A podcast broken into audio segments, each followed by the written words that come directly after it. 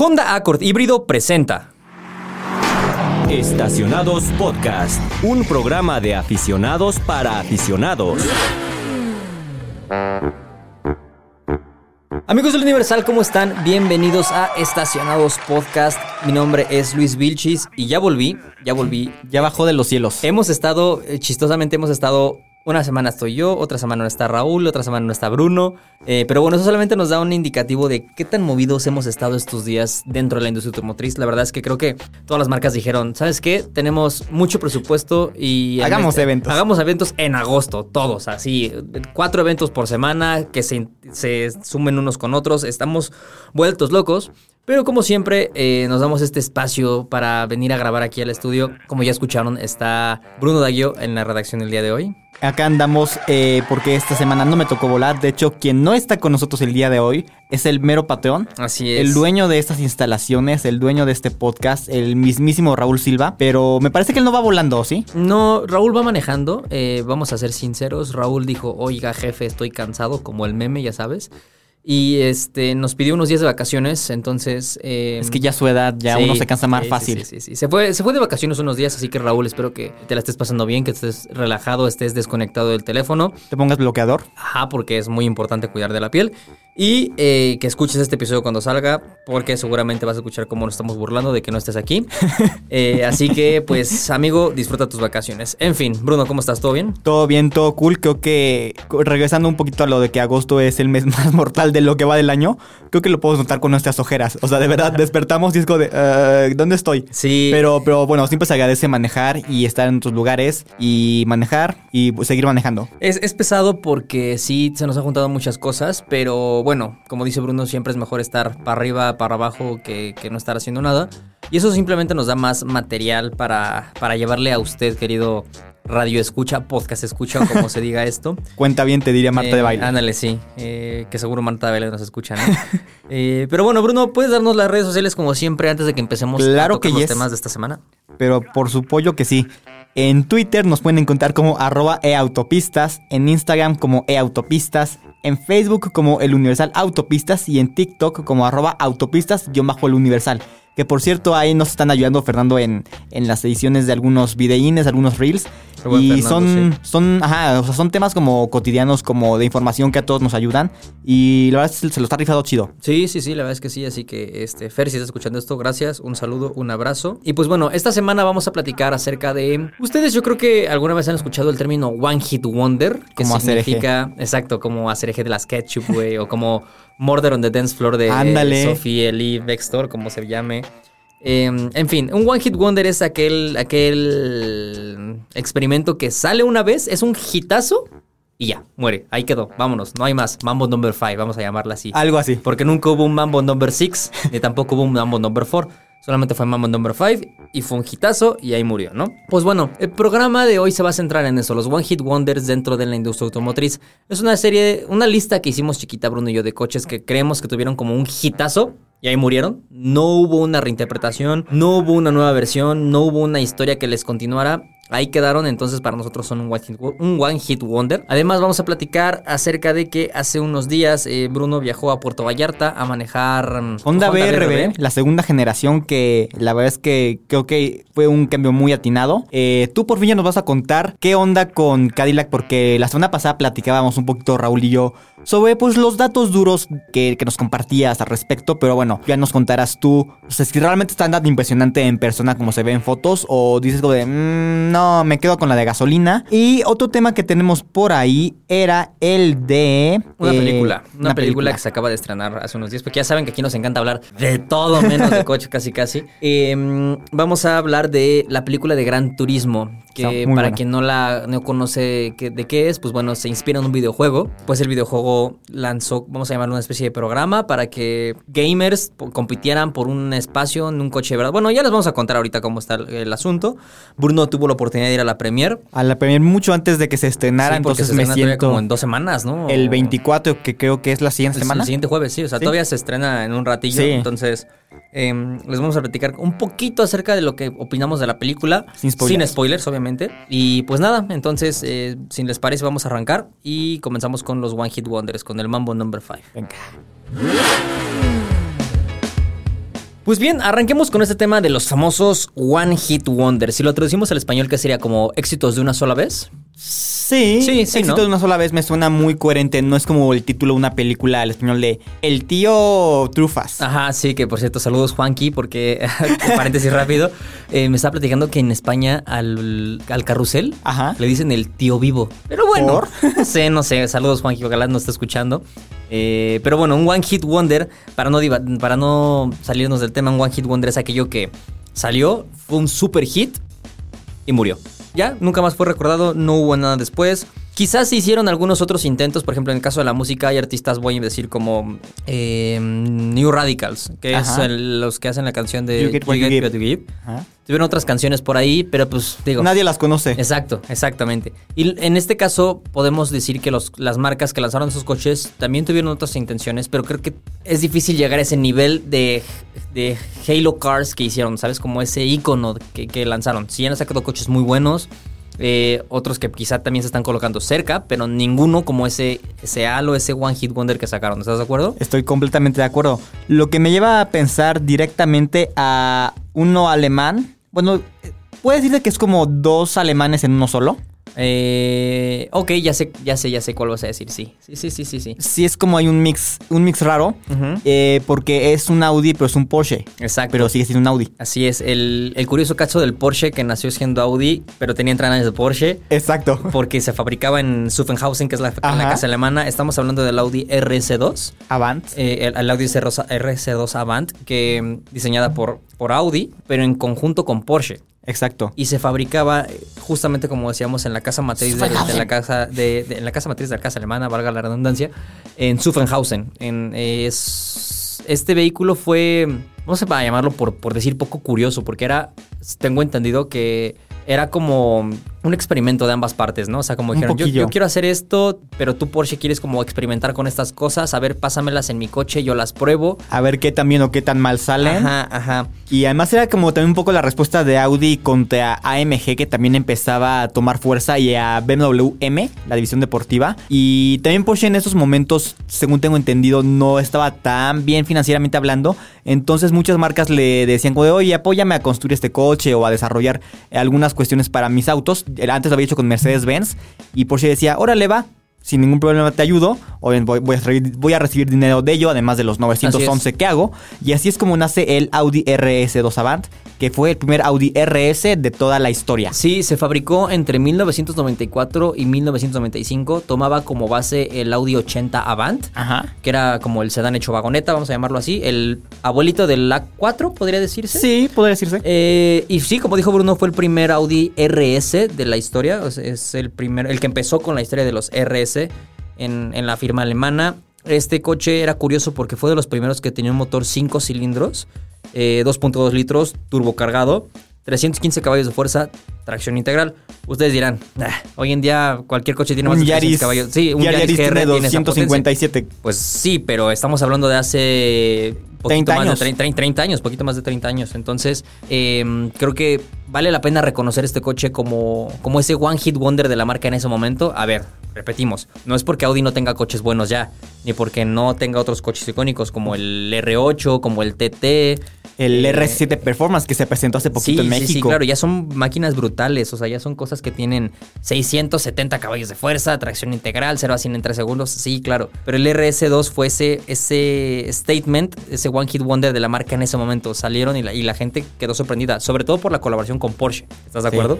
Que además los rines son de, no me acuerdo qué modelo de Porsche, y en los emblemas RS que son diferentes de los que hoy conocemos en los coches modernos, dice by Porsche. Entonces, o sea, sí es como que, o sea, no estaba oculto, pero tampoco era tan gritarlo a los cuatro vientos. Sí. Y es, no sé, es un coche muy especial. Exacto. Porsche en este caso, como dijo Bruno, eh, funcionó como una especie, vamos a llamarlo, de consultor, que les ayudó a modificar temas, por ejemplo, de suspensión, de motor, frenos, los rines, lo que tú decías, son Ajá. rines Porsche. Eh, entonces tiene ahí como este sello, vamos a llamarlo como el Approved by Porsche, ¿no? O sea, Ándale. como, ya yo, tú hiciste tu coche, yo te ayudé en esto, ya lo revisamos, me gusta cómo quedó, yo te doy mi sello de garantía y ya véndelo, ¿no? Justamente. Este, este es uno de los coches de nuestra lista. Creo que aparte podríamos mencionar otro alemán que también tiene que, que ver mucho, porque este sí fue un one hit wonder y no me refiero solamente a que el único ya sino que fue el que marcó un- el inicio de una era por completo. Ok.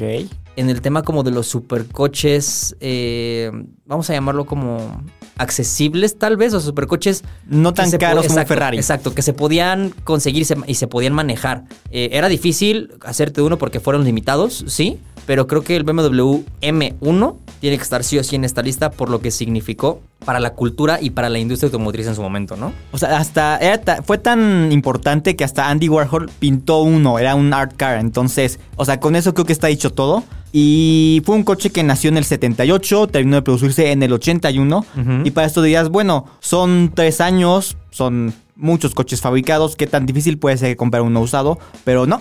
Porque fueron solamente 453 autos. Y de hecho también fue el primer BMW M que no tuvo una versión BMW a secas. Vamos, o sea, a, vamos a llamarle. Fue el primer M, si no me Sí. equivoco. Fue el primer M. eh, para la gente que no sepa, los M's de BMW es esta división deportiva. O sea, es este, este nivel arriba, ¿no? Según yo, en toda la historia de BMW M solo ha habido dos modelos 100% M's. El M1 y el XM, XM. Que es el más reciente, la camionetota esta gigante. PHEV V8. Que bueno, que, que, que sátira, ¿no? El hecho de tu primer vehículo M fue un quitazo, un, un supercar muy cabrón. Y tu segundo eh, M es como un producto muy controversial, ¿no? Pero Sí. bueno, ese es otro tema aparte. Eh, como dijo Bruno, son muy limitados. 453 unidades, si no me equivoco, del M1. En México hay dos. Ok, esa, esa- ver por eso ahí. no me lo sabía. Se han dejado- dos o tres, Nicolás deberá tener el dato bien. Seguramente. Saludos, Nico.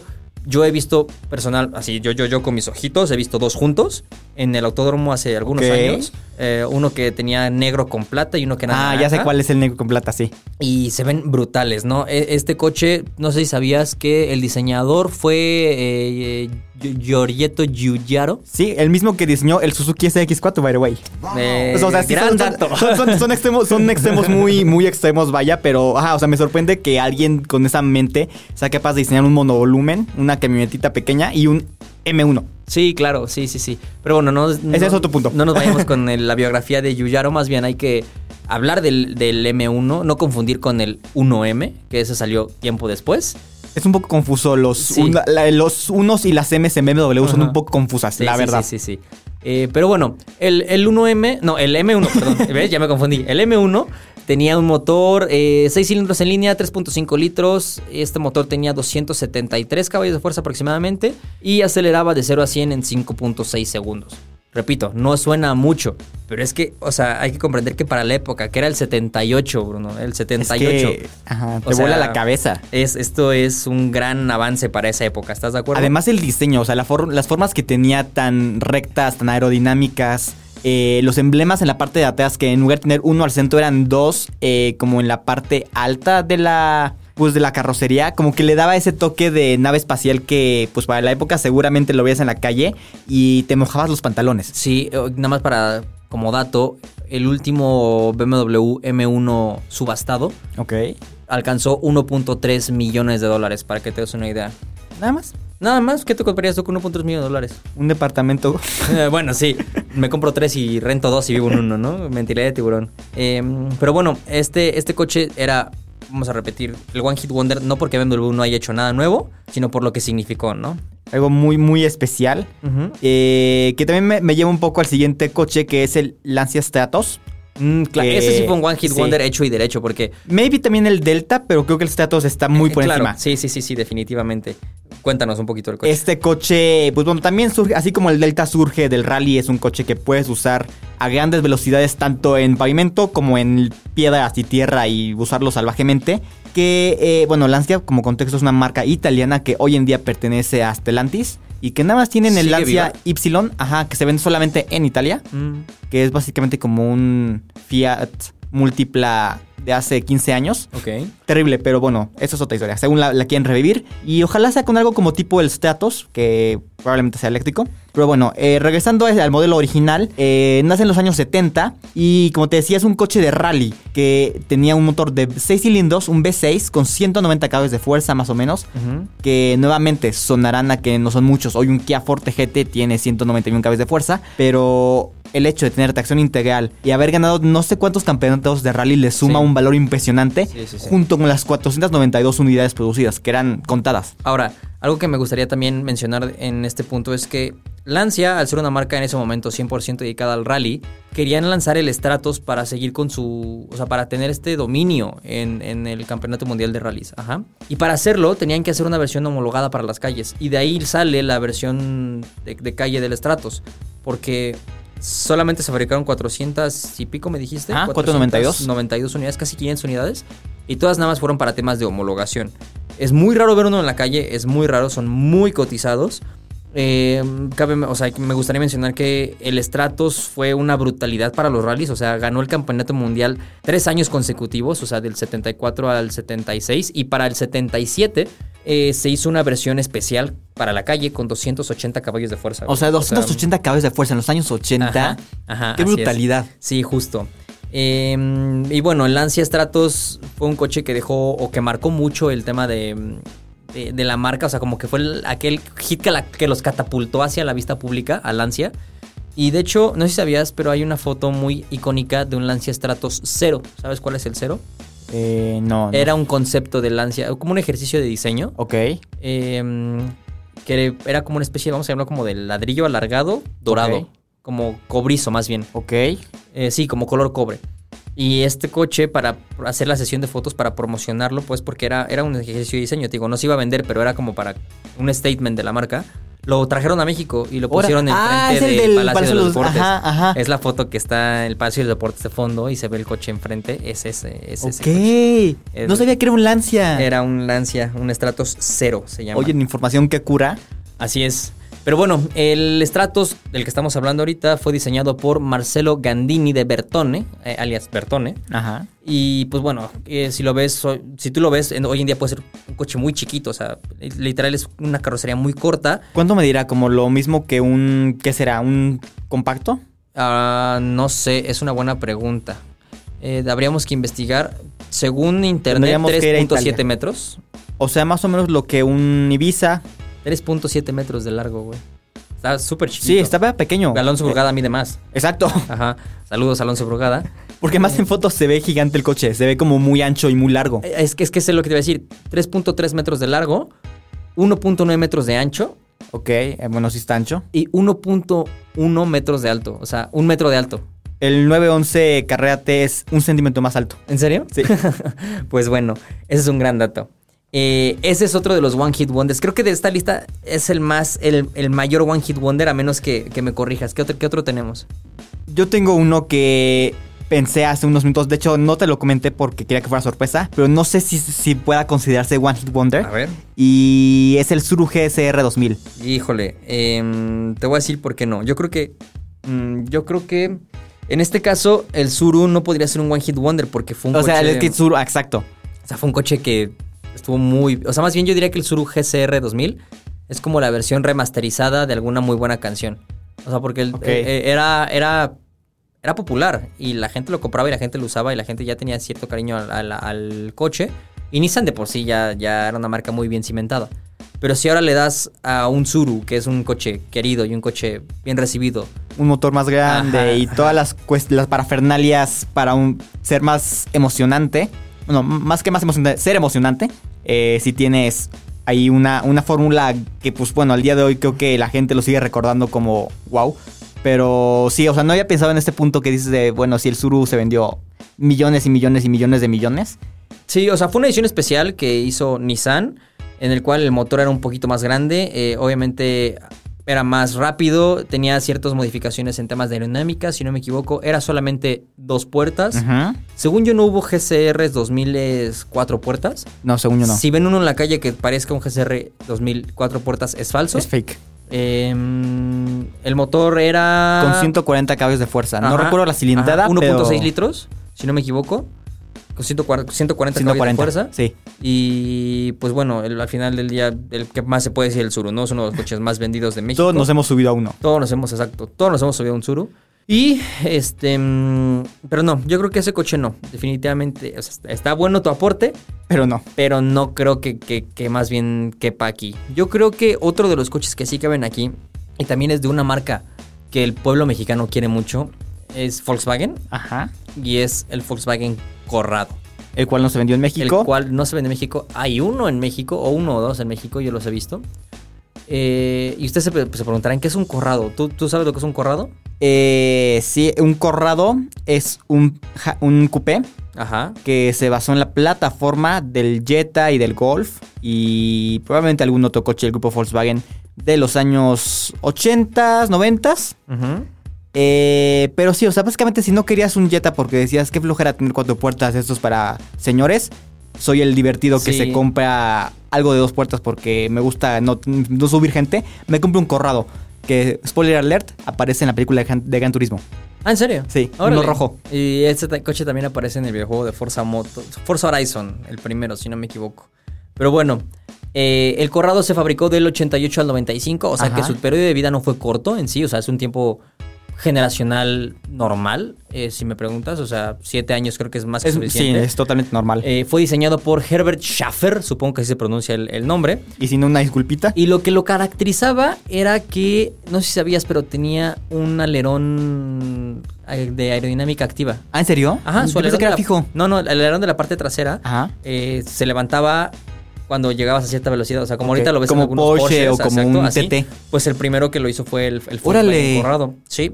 Y otra cosa de las que hacían de este coche muy interesante era el motor, porque tenía un motor VR6, el famoso Ajá. VR6 del grupo Volkswagen, que para quien no sepa qué es un motor VR6, pues es como este motor en V, o sea que los, los pistones están en V, Ajá. pero están recorridos ligeramente, o sea, no están encontrados 100% de frente, sino están como uno sí, uno no, uno sí, uno no, por así llamarlo. Entonces el motor es un poquito más largo, pero es menos ancho, lo que les permite a colocarlo de cierta manera en el motor, para que- en, el- en la bahía del motor para que ocupe menos, En coches más pequeños. menos espacio. Sí, exacto. Es como la solución para meterle un V6 en un A espacio pequeño. sí. Sí. claro. Es un VR6 de 2.9 litros. El coche era tracción delantera.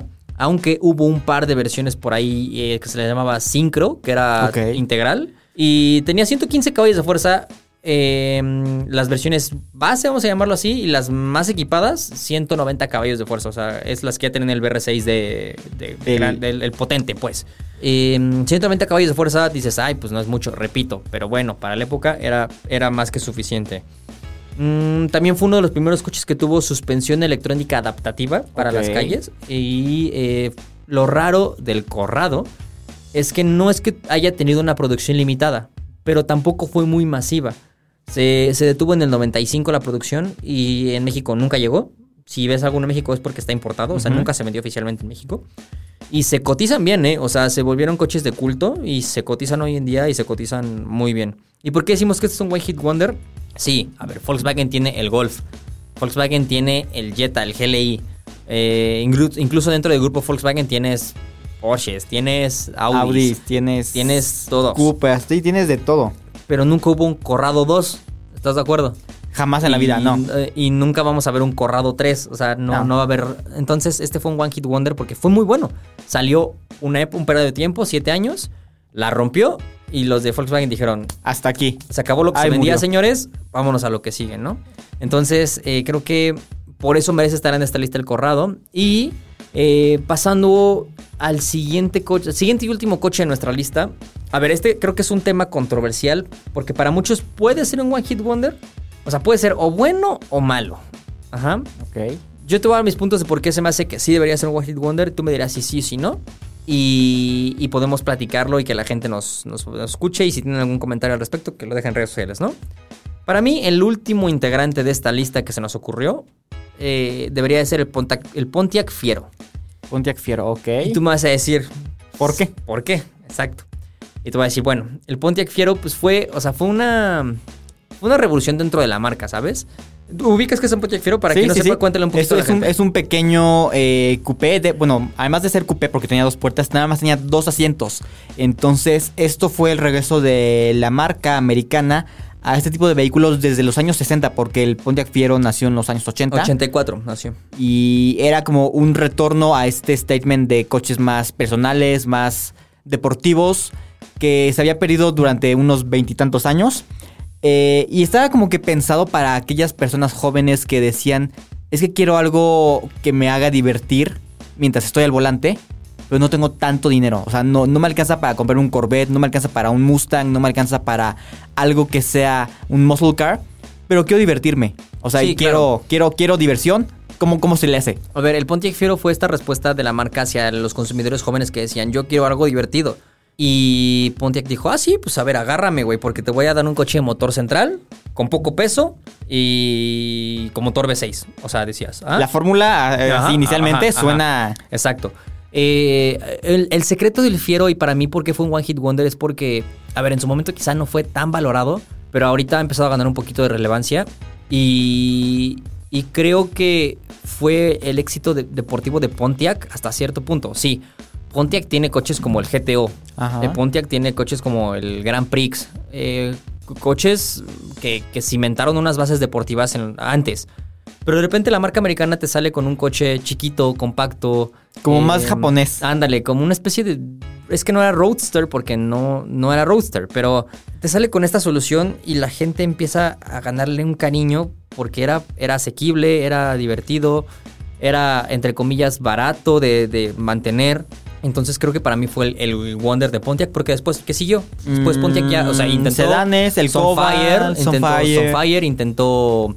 Hay, otro... El G4 que era el Cobalt en Ajá, Chevrolet. el- eh, pero hay- uno más que no es el Sunfire, es... el Solstice. El Solstice, es, es el Solstice, Solstice, ¿cómo se Ajá. pronuncia? Que, que sean como intentos de coches deportivos que realmente no eran deportivos. O sea, creo que, creo que el- el Fiero fue este, este punto especial para la marca. Eh, por ejemplo, unos datos del Fiero, eh, no sé si sabías, pero su carrocería estaba fabricada con plástico y fibra de vidrio, güey. Ok, O ok. sea, no, entonces era ligerísimo. o sea, pesaba una exacto, pluma. Exacto, exacto. Eh, tenía motores de 4 cilindros en línea o motor V6. Eh, Los V6 hoy en día son los más cotizados.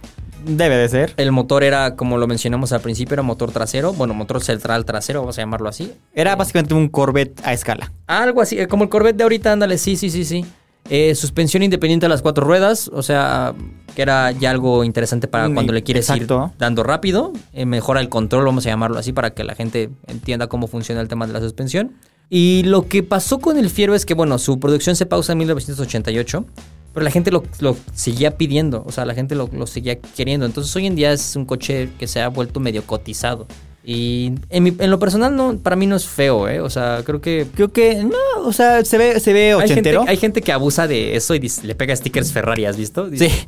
O sea, está bien, tampoco se parece a un Ferrari, no, no, no, no. Pero no está feo. Ajá, no, o sea, no está feo, sí, sí tiene como que el- su personalidad que dices como de, ah, qué bonito, o sea, se ve diferente al resto de coches que ves en el tráfico.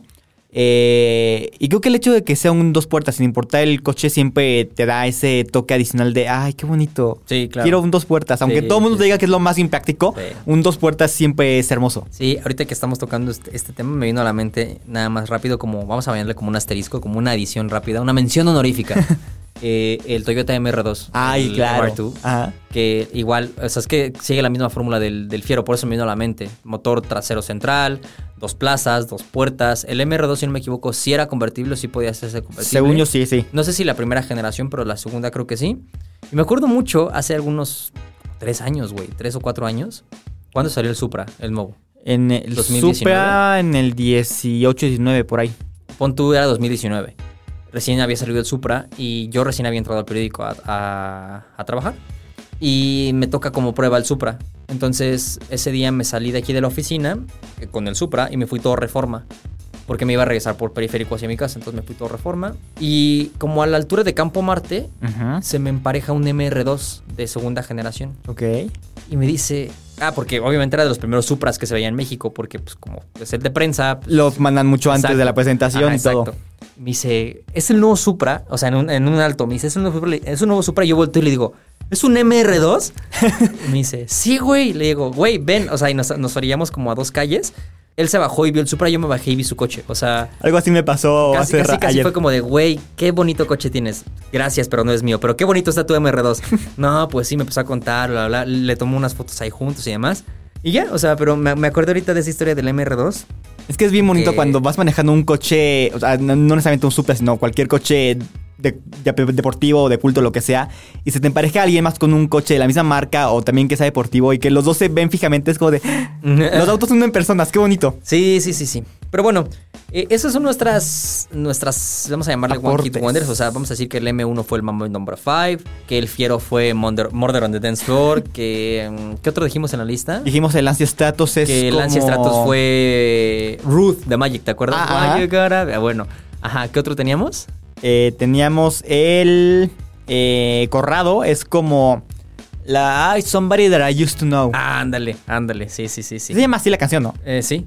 Es que estoy pensando en la letra, pero no me hace el título. Sí, y pues bueno, si ustedes tienen alguna otra en mente, no canción, sino otro One Hit Wonder de la industria automotriz, lo agradecemos que lo dejen en redes sociales. Y pues nada, creo que pasamos al siguiente tema de una vez. ¿no? Vamos a pasar a las pruebas. Sí, vamos. Y eh, ahora con un poco de información un poquito más fresca. Creo que este sí no, no, bueno, no, no cuenta como One Hit Wonder porque pues es una segunda generación. Sí, no. no, no, este, y además no es un producto así como wow. no. No es un One, ni es un hit, ni es un Wonder, la Sí, verdad. O sea, es... Bueno, probablemente sea un hit para la marca. Ish. sí, sí. Ajá. Pero, pero creo que creo que esta segunda generación mejora muchos aspectos. Hiring for your small business? If you're not looking for professionals on LinkedIn, you're looking in the wrong place. That's like looking for your car keys in a fish tank. LinkedIn helps you hire professionals you can't find anywhere else, even those who aren't actively searching for a new job but might be open to the perfect role. In a given month, over 70% of LinkedIn users don't even visit other leading job sites. So start looking in the right place. With LinkedIn, you can hire professionals like a professional. Post your free job on linkedin.com/people slash people today. Que de la pasada. Ok, bueno, eh, gente que no nos siga en redes sociales, y repito, no sé por qué no lo hacen, deberían de estarlo haciendo, hacemos cosas muy divertidas, ya nos volvimos virales en TikTok, por, por cierto.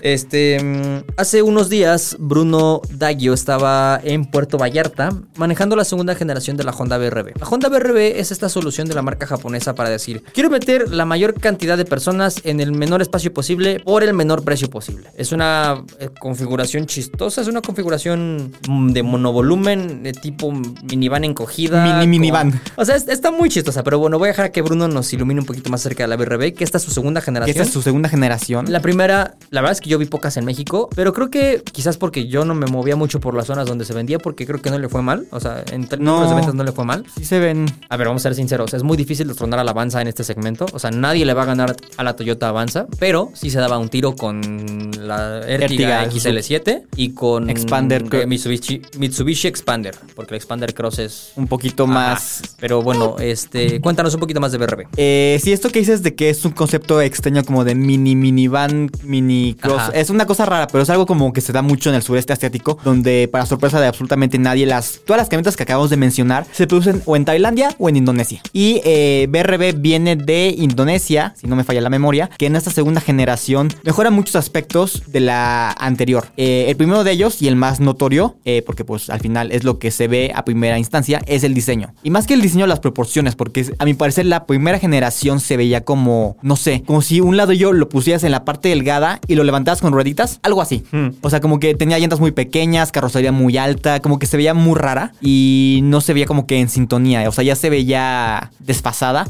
Pero esta segunda generación, eh, desde el punto de vista visual, es como una CRB low cost alargada.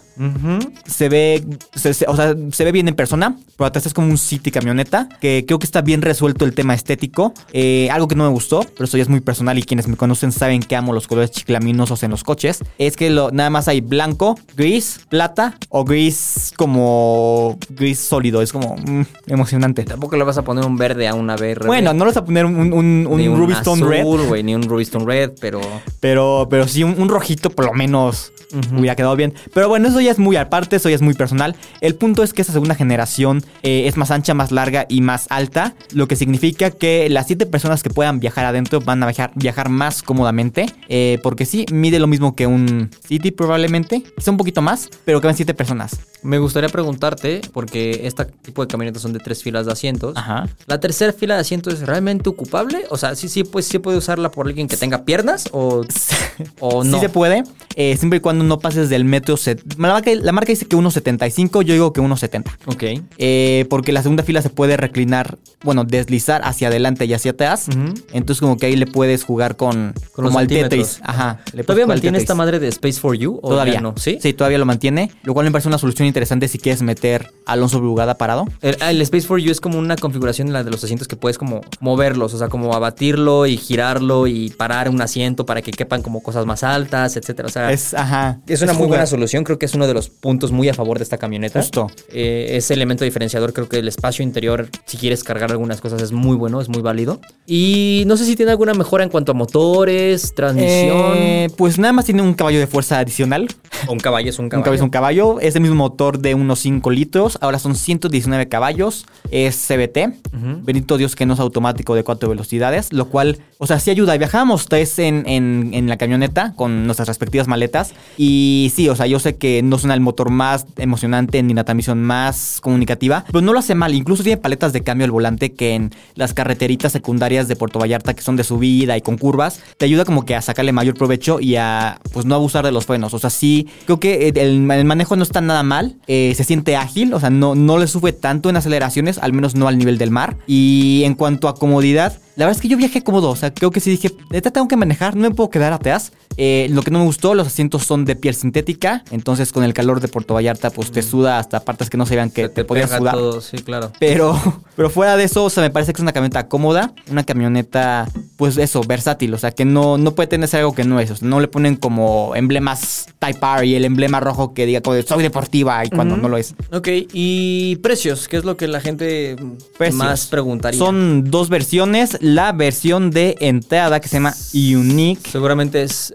eh, Touring la tope y la de abajo es Unique, dijiste. Unique. Ok. Exacto. Eh, la versión Unique cuesta 400. Dame un segundo. En lo que 480.900 pesos. La versión de entrada. La versión de entrada. Y la Touring, o se hace la equipada, 519.900. ¿Y qué cambia? O sea, ¿vale la pena gastar 40 mil pesos más? Em, mira, no vimos físicamente la versión Unique, entonces estéticamente no Ah, sé cómo sol- cambia. solamente fueron versiones Touring. Exacto.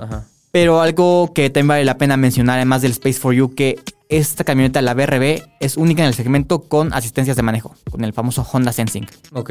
¿Esto qué significa? Que eh, si hay un objeto delante de ti y no frenas o estás distraído, la camioneta te va a avisar y si no frenas, va a frenar solita. Ok. Tienes el famoso Honda Lane Watch, que ya lo discutimos en algún El momento. dolor de cabeza. Exactamente. Eh, tienes asistente de mantenimiento de carril y tienes control crucero adaptativo. Además de seis bolsas de aire en las dos Ah, versiones. Súper. O sea, está bastante bien equipada. Creo que eso, fíjate que es un buen punto. eh, mencionar la seguridad de Honda BRB. Creo que sí viene bien. Al final del día es un segmento en el que si tú estás buscando un producto de esos es porque piensas mover a mucha gente y piensas Sí. mover a la familia y lo que quieres es que la familia vaya segura. Así que eh, creo que es un gran acierto por parte de Honda, ¿no? Justo. Y si no compras la versión equipada, pues no pasa nada. Tienes seis bolsas en la, en la básica, entonces igual estás protegido por lo que pueda llegar a pasar. Pues bueno, eh, dices que puntos como ah, que no te gustaron fue el asien- los asientos de piel sintética Ajá. y los colores, ¿no? Que Los bueno, colores que es sí. pecata minuta, o sea, también eso no, no, no me preocupa. Pero sí, no creo que en general eso. Eh, un poco más de insonorización por parte del motor, porque luego sí se escucha el... y es un poco incómodo a ratos. Eh, Infoentretenimiento, Apple CarPlay, Android Apple Auto. CarPlay, Android Auto. Ah, eso sí, solamente es con cable de USB-A. O sea, el Ah, no, USB sí no. puse, no. ok. Y atrás tienes, en las do- dos filas de atrás tienes eh, puertos de 12 voltios. Entonces tienes que comprar sí o sí tu adaptador para cargar el celular. Ok, Entonces, o sea, no está mal tecnológicamente hablando, pero tampoco es el más moderno. bien. Pues eso fue mm, los detalles de la nueva Honda BRB que Bruno fue a manejar a Puerto Vallarta. Pasamos a la siguiente prueba, lanzamiento. Bueno, pues a mí me gustaría eh, comenzar esta parte de la, del programa haciéndole una pregunta, no solamente a ti, Bruno, sino a toda la gente que nos escucha. Y es, en las películas, los malos siempre viajan en qué coche. En alguna camioneta negra Ajá. y de tres filas, gigantesca. Exacto. Sí, sí, sí. En, las, en todas Sí. las películas que puedas ver de acción, los malos siempre viajan o en Jaguar Land Rover, que Sí. es algún, alguna Defender, alguna madre así, o en una Cadillac Escalade. Sí. Siempre, siempre. Y, y justamente ese segundo vehículo es el que nos reúne en este momento para platicar. Hace unos días, hace una semana justamente me encontraba en la ciudad de Nueva York, la ciudad que nunca duerme, aunque esa también es Las Vegas, ¿no? Bueno, las dos. Eh, pero bueno, yo estaba en Nueva York porque General Motors nos llevó a un grupo de periodistas a conocer lo que es el futuro de Escalade. Eh, no es más potencia, no es más cilindros al motor, al contrario, es menos cilindros y es menos motor porque no tiene un motor como tal.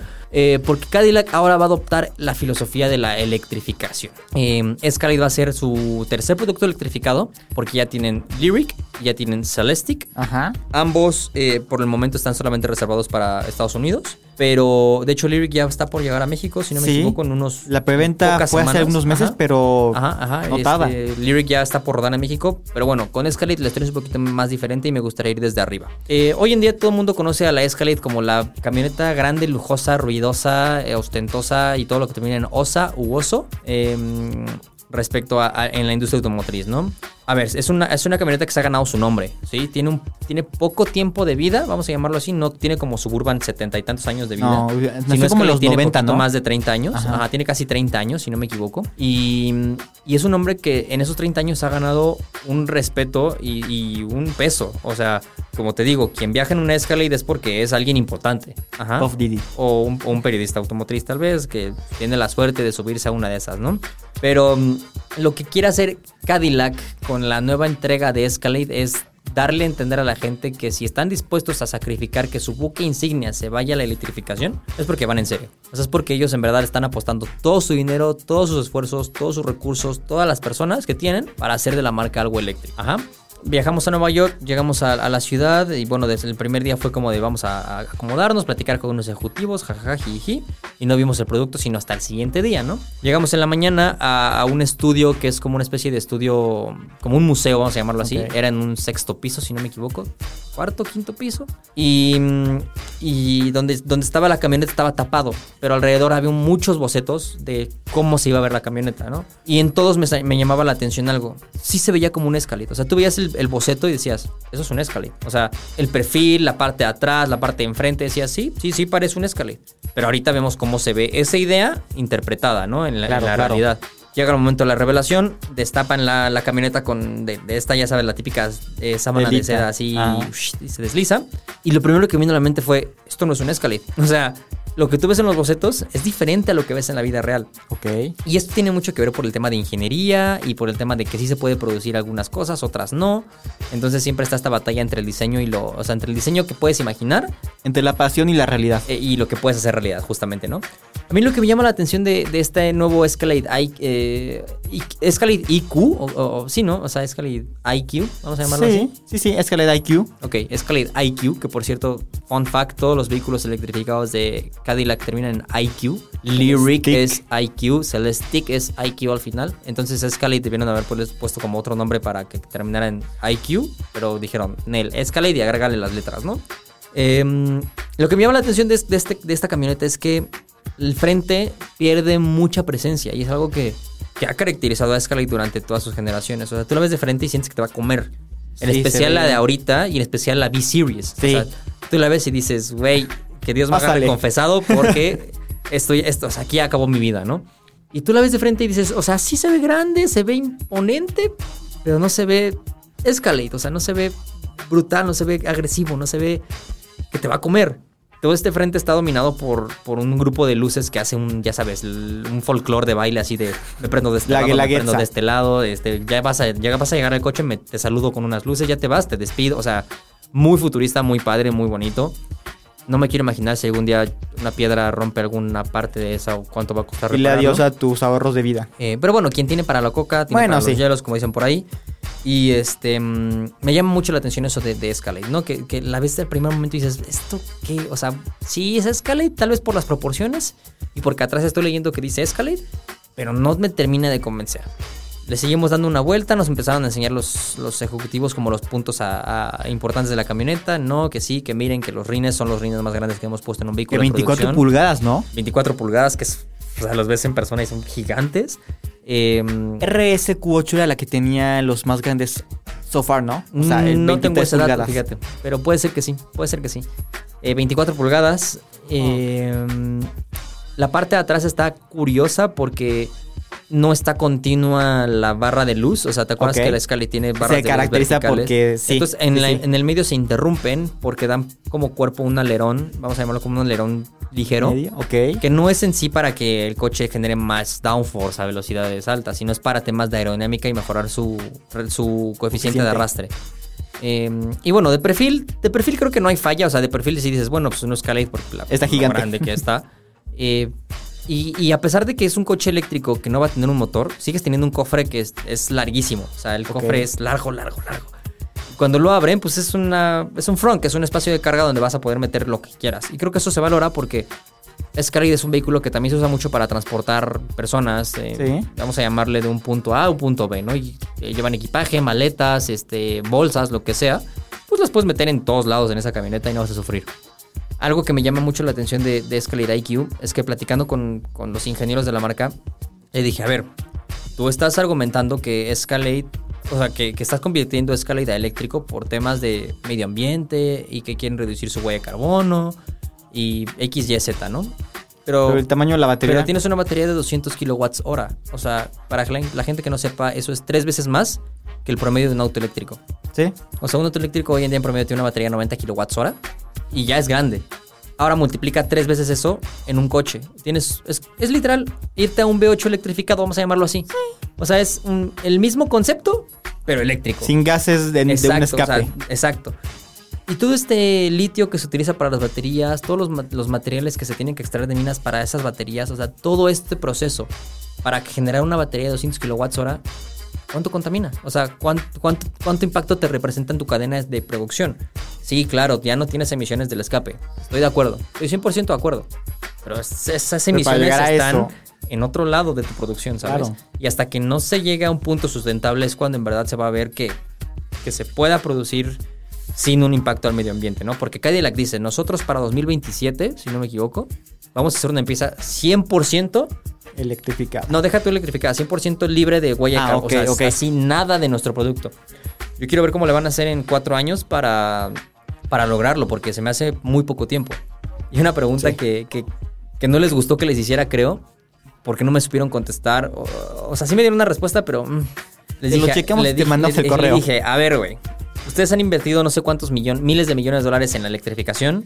¿Están seguros que para allá es? O sea, ¿qué pasa si mañana dicen, ¿qué crees? No era la electrificación, chin. Híjole, pues ahora... Es la popó de vaca. Híbridos, güey. O, ay, ahora este, mm, regresemos a gasolina sintética. O sea, ¿qué va a pasar? Ellos me dijeron, a ver, güey, vamos a hacer que funcione sí o sí. O sea, ya metimos tanto dinero a esto. Que tiene que que, funcionar. o sea, o funciona o funciona, güey. Y yo creo que es el mindset de muchas marcas, ¿no? O sea, ya, ya, ya gastamos tanto dinero y tantos recursos en, en la electrificación Que tiene que que salir. a, a huevo eh, tiene que sí. funcionar. O sea, no podemos darnos el lujo de que no nos salga esta, esta movida, ¿no? Pero bueno, en resumidas cuentas, eh, Escalade IQ es un productazo. O sea, creo que en sí impa- impacta mucho a pantalla. Y hablando de Habrá- pantallas... Exacto, de lo que te voy a preguntar. Eh, o sea, ¿viste ¿sí, cómo lo sí ligué? están, están, ¿están buenas Su, o...? su punto fuerte eh, o su carta de presentación ante el mundo va a ser que tiene la pantalla más grande en un vehículo de producción, 55 pulgadas. Ok, O sea, es más grande que la de mi pulgadas casa. es lo que te, es lo que decía y lo que dije en redes, es más grande que la pantalla de muchos que tienen en su casa. Y mm, ustedes dirán, pues ¿dónde la van a montar en el techo o En el cofre. pedo en el cofre, abres el cofre y ahí está como en los de Pimp My Ride, ya sabes, que le ponían pantallas en las pantallas y pan- así, pues. em, no, lo que hizo Cadillac es que básicamente todo lo que hoy en día conocemos como un tablero en un coche normal, Sí. dijo, vámonos con esto, tráiganme una pantalla. O sea, quitó todo el tablero y desde el poste que tienes de tu lado izquierdo hasta el poste que tienes en tu lado derecho, todo es una pantalla. Todo, o sea, todo. De hecho, son tres pantallas conectadas, por así llamarlo. Y entre pantalla y pantalla hay escasos dos centímetros de separación, como por módulos. O sea, tienes una pantalla del lado derecho, como para el copiloto, una pantalla central y una pantalla para el piloto. Y cada una está separada por dos centímetros. Pero su operación es como una sola, o sea, es una pantalla sola. Unidad. Exacto. Eh, 55 pulgadas, obviamente en diagonal, pues, como se miden. Y tiene resolución 4K. Procesadores Snapdragon, que es de lo más rápido y orgánico que hay. O sea, el comportamiento es muy fluido. Tuvimos la oportunidad de medio moverle. Y es muy rápida.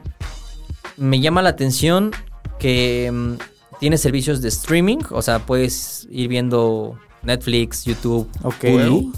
Pero eso, o sea, en el lado del, del copiloto, Sí. ¿no? Obviamente no de tu lado, pues. Y bueno, como buen Scarlett tienes más pantalla. O sea, tienes eso, más tienes una pantalla abajo para El aire acondicionado. y masajes, etcétera, etcétera. Asientos de atrás también seguramente tienen pantallas, entonces... eh, Por pantallas por, no hay pulgadas pierde. y por pantallas no paramos en esa camioneta, ¿no? Eh, pero sí, me llamó la atención ese, ese nivel de pantalla y la resolución que tiene. Quizás está un poco distorsionada la imagen porque es muy alargada, si lo quieres ver así.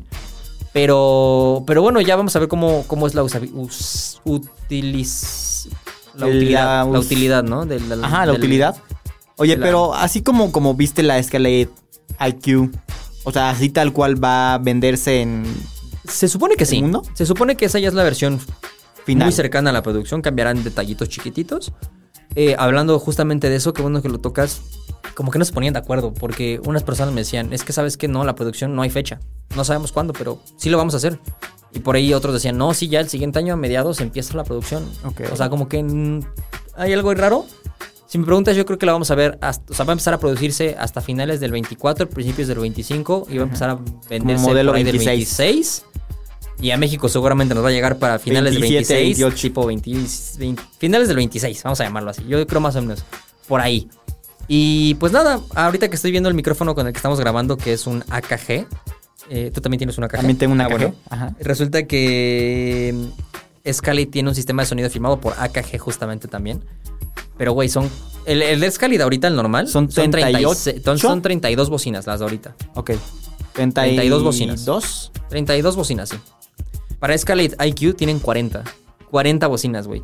Y para mí, el mejor sistema de sonido que existe hoy en día, y nadie ¿Es va a quitar esto de la cabeza, es el AKG de Escalade.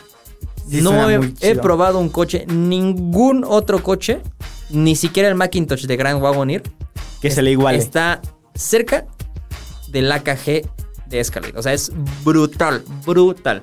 Y con 40 bocinas, o sea, 8 más, güey. No, No, sé dónde las van a poner, pero con 40 bocinas. Es que vas a escuchar hasta el mosquito O que sea, pasó en, la- todo, en, el estudio de grabación. Exacto, todo, güey. A la, a la- a la morra que le grita a Justin Bieber, este, hazme un hijo. Ajá, exacto, así, o sea, vas a escuchar todo. Eh, yo creo que si me preguntaras qué es lo que más te emocionaría de probar esa camioneta, El eso, primer- güey, sí, o sea, conociéndote va a ser el el tema primer sonido. día que tenga la oportunidad de subir esa camioneta, lo primero que voy a hacer es poner una canción, a ver si sí. A ver si sí. Digo, no soy experto en audio, que algún experto en audio nos explique, pero eh, eso se me hace brutal. Precio, ¿Quién sabe? se calcula que va a empezar en los 130 mil dólares, 140 mil dólares, que hoy en supers. día son casi 4 millones de pesos. Oh, Pero a ver, la Escalade V-Series Cuesta según yo, cuesta 3.3, tres, ajá. 3.4. Y tiene que ser más cara que una Sí, Escalade sí, claro, claro. Así que seguramente en México va a costar 4 millones, Cuatro y medio. 4.2 millones de varos. Y de que se va a vender, se va a vender, estoy seguro que sí. Eh, y de que va a ser un hit, posiblemente sea un hit. Aunque voy a eh, extrañar y me va a doler un poquito el que Escalade deje de ser ese vehículo monstruoso. que suena bonito, suena Sí, como coche americano. Sí, sí, sí, sí, sí. La verdad es que me va a doler. Pero bueno, esto solamente beneficia, fíjate, a los que tienen una Escalade V-Series, güey, porque la guardan ahorita. Y les va a les generar, un dinero. Un barote en el futuro. Pero bueno, eh, eso es lo que yo fui a hacer en Nueva York. Así que, pues ya pasamos nada más al último punto que vamos a tocar rápido y listo. ¿Les parece? Venga. Y bueno, para finalizar con el episodio de hoy, te voy a recordar el Volkswagen Corrado que hablábamos hace unos minutos. Ok.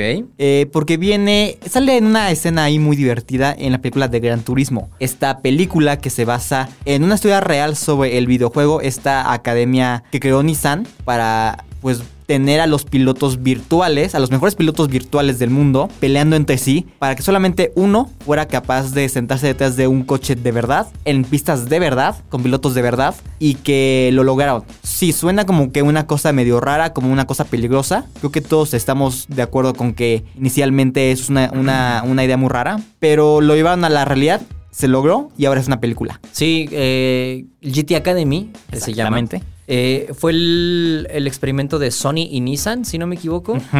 De, a ver, si tú dices que eres muy bueno en los videojuegos, a ver, papito, ponte, Pruébamelo ponte en uno de trucha y verdad. pruébamelo en uno de verdad, ¿no? Gran Turismo es un videojuego que salió desde finales del siglo pasado por ahí del 94, creo que salió el primero, 94-95 con el PlayStation 1. Se volvió muy famoso. Gran Turismo ha tenido 5 juegos, si no me equivoco, 5 o 6 juegos. Eh, cada uno creo que mejor que el anterior. Y es un juego de culto para todos aquellos que nos encantan los coches. Pero ¿no? más sabes que dice en la película que no es un juego, es un simulador de carreras. Entonces, claro, lo, lo puedo- fíjate que lo Sí. puedo pasar porque Gran Turismo sí es un simulador. Em, mueves tanto y retocas tanto tus Eso coches. es lo que y, decir, Y tienes tantas si posibilidades y variedades. Hace poco veía un documental de un canal en YouTube que se llama Plano de Juego, que es muy bueno a quien le encanten los videojuegos, em, en donde te explicaba cómo Gran Turismo contrató ingenieros reales de las marcas para que les hicieran modelados del comportamiento de los coches en el primer juego. O sea, haz de cuenta. Gran Turismo dijo, yo voy a hacer un videojuego de coches, pero que tenga re- realismo. Y para que el realismo sea efectivo, me traigo un grupo de ingenieros que me digan, a ver, este coche frena así por esto y esto y esto. Entonces esa configuración les tomó mucho más tiempo del planeado, pero dio como resultado que los jugadores notaran que los coches se sentían diferente, Diferente. cada uno del otro, ¿sabes? O sea, tú decías, es que yo manejo, voy a decir, un Opel Tigra y frena muy diferente a un Suzuki Escudo. ajá. Entonces, como que eso era porque los ingenieros de cada marca decían, es que mi coche hace esto, o sea, mi coche frena así porque tiene esto y esto y esto. Entonces era muy similar eh, el comportamiento de ahí a lo que era en verdad, ¿no? Y ahorita, hoy en día, con, con tantos simuladores y tantas sillas de, de- de manejo y que ya el traen... volante, que eh, si el pedal. Claro, que ya pues hoy en día se puede explorar aún más, ¿no? Pero bueno, después de ese verbeo cultural de que es el Gran Turismo, hace unos días fuiste a la premiere de, de Gran Turismo de la La película. película. Eh, no quiero que des spoilers porque No. yo no la he visto y sí la quiero ver. Ella te puede si la quieres, si la quieres ver. Sí, entonces. claro, sí, obvio. Eh, no la he visto, sí la quiero ver y todavía se, se va a estrenar El 24. después de que se estrene. este- Ah, no, pues el día que se estrena este episodio. Es que, que- ah, sí, el día que se estrena. Corran justamente. a verla, escuchen esto pues, el- y en cuanto acaben de escucharnos, vayan a Vayan verla. a ver la película. Bruno, cuéntanos un poquito de la película. Tu opinión, ¿te Mi gustó opinión. no te gustó? Tú como Petrolhead, o sea, tú como amante de los coches dices, ¿me gusta? O dices, "Ah, este churro que... No, sí, sí me gustó, me gustó mucho.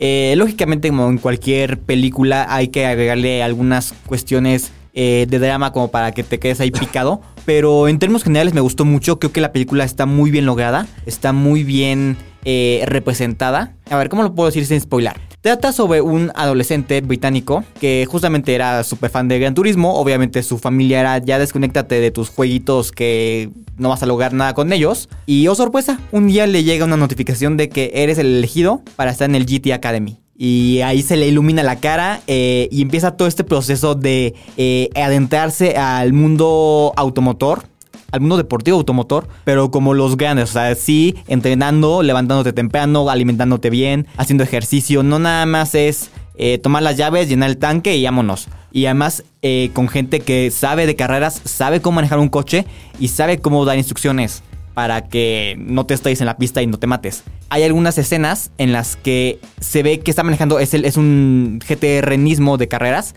que es el coche de verdad, y se ve como plasman, sacan las piezas del coche, se ven los tornillos, los pistones, las válvulas, todo sale y se desarma, y se arma la consola de videojuegos, con sus pedales, con el volante, con la tele, con, con todo. Entonces creo que en la parte de animación está muy bien hecho. Al final es Sony y es quien hizo el videojuego, entonces tenía que salir espectacular en ese sentido. Y la tema está muy bonita. Si hubo alguna parte en la película que sí te pega el corazón y se escode ahí. O sea, si fuera mi historia, yo también estaría llorando. Ok. Eh, También me dijiste que alguien llora. sí, un poco. Ah, ok. Un poco, un poco.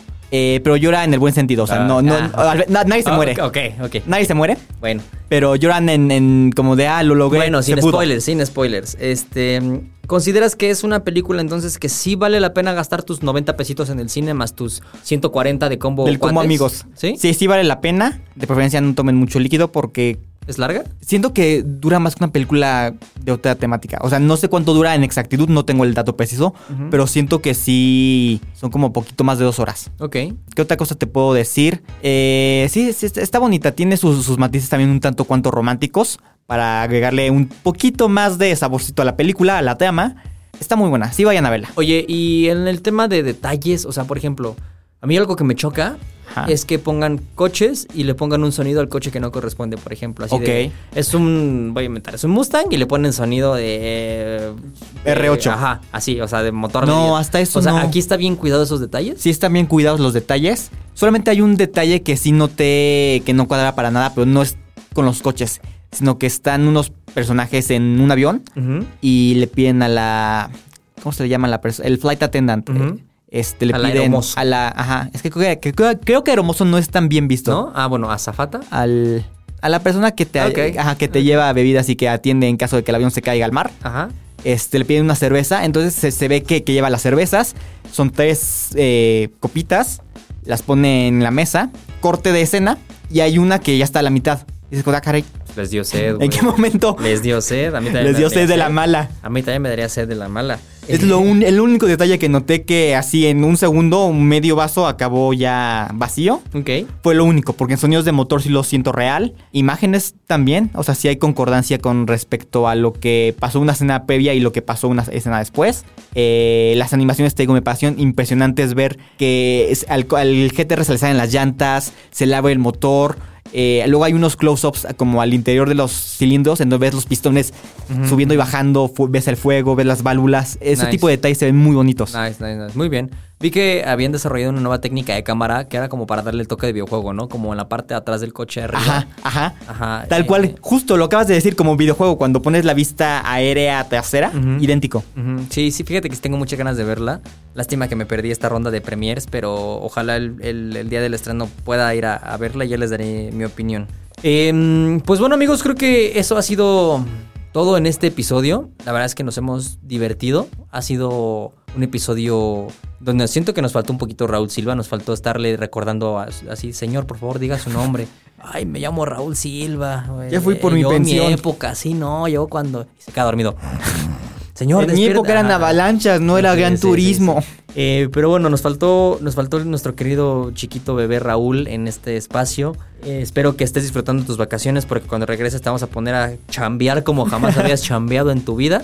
Eh, Hasta te vas a aparecer la panza. Exacto, se, se- se te quiere, se te extraña en este espacio. Eh, pero bueno, Bruno, un gusto tenerte aquí conmigo esta Un semana. placer tener acá. Como, como cada edición de autopistas, bueno, excepto cuando estamos viajando, ¿verdad? Siempre es un gusto compartir. Eh, antes de que nos vayamos, recuérdanos las siempre confiables redes sociales que ya sabes que siempre te las pido. Les, les paso aquí el, el dato para que si están en su celular, sin nada más que hacer, vayan y nos sigan de una vez en Twitter como arroba eautopistas, en Instagram como eautopistas, en Facebook como el Universal Autopistas y en TikTok como arroba autopistas-el Universal. Muy bien, pues señores y señores, hemos llegado al final de este episodio. Me divertí, me divertí, me, me gustó. Me dejaste con muchas ganas, güey, de ver la película, la verdad. Sí, ve- sí, vela a ver. Y mira, voy a jugar con el espacio-tiempo, con la continuidad de espacio-tiempo. así que justo cuando acaben de escuchar esto, voy a irme a ver la película, aunque ahorita no se haya estrenado. O sea, estoy jugando con esta temporalidad. eh, porque salimos el 24 con este episodio, si no me equivoco. Es así correcto. que eh, quizá ustedes están escuchando esto y yo ya la fui a ver. Así que sí, sí, ya les estaré contando. Muchas gracias por escucharnos. eh, yo soy Luis Vilchis. Es un placer tenerlos aquí. Y pues nada, nos escuchamos la siguiente semana, ¿no? Nos escuchamos la siguiente semana. Como siempre, un placer estar aquí hablando de pues, lo que mejor sabemos hablar y hacer, que son los coches. Manejar, bueno, no sé, yo no he chocado, entonces creo que soy un buen conductor. Y pues nos ya. escuchamos en la que sigue. Nos vemos. Muchas gracias. Estacionados Podcast, un programa de aficionados para aficionados. Honda Accord híbrido presentó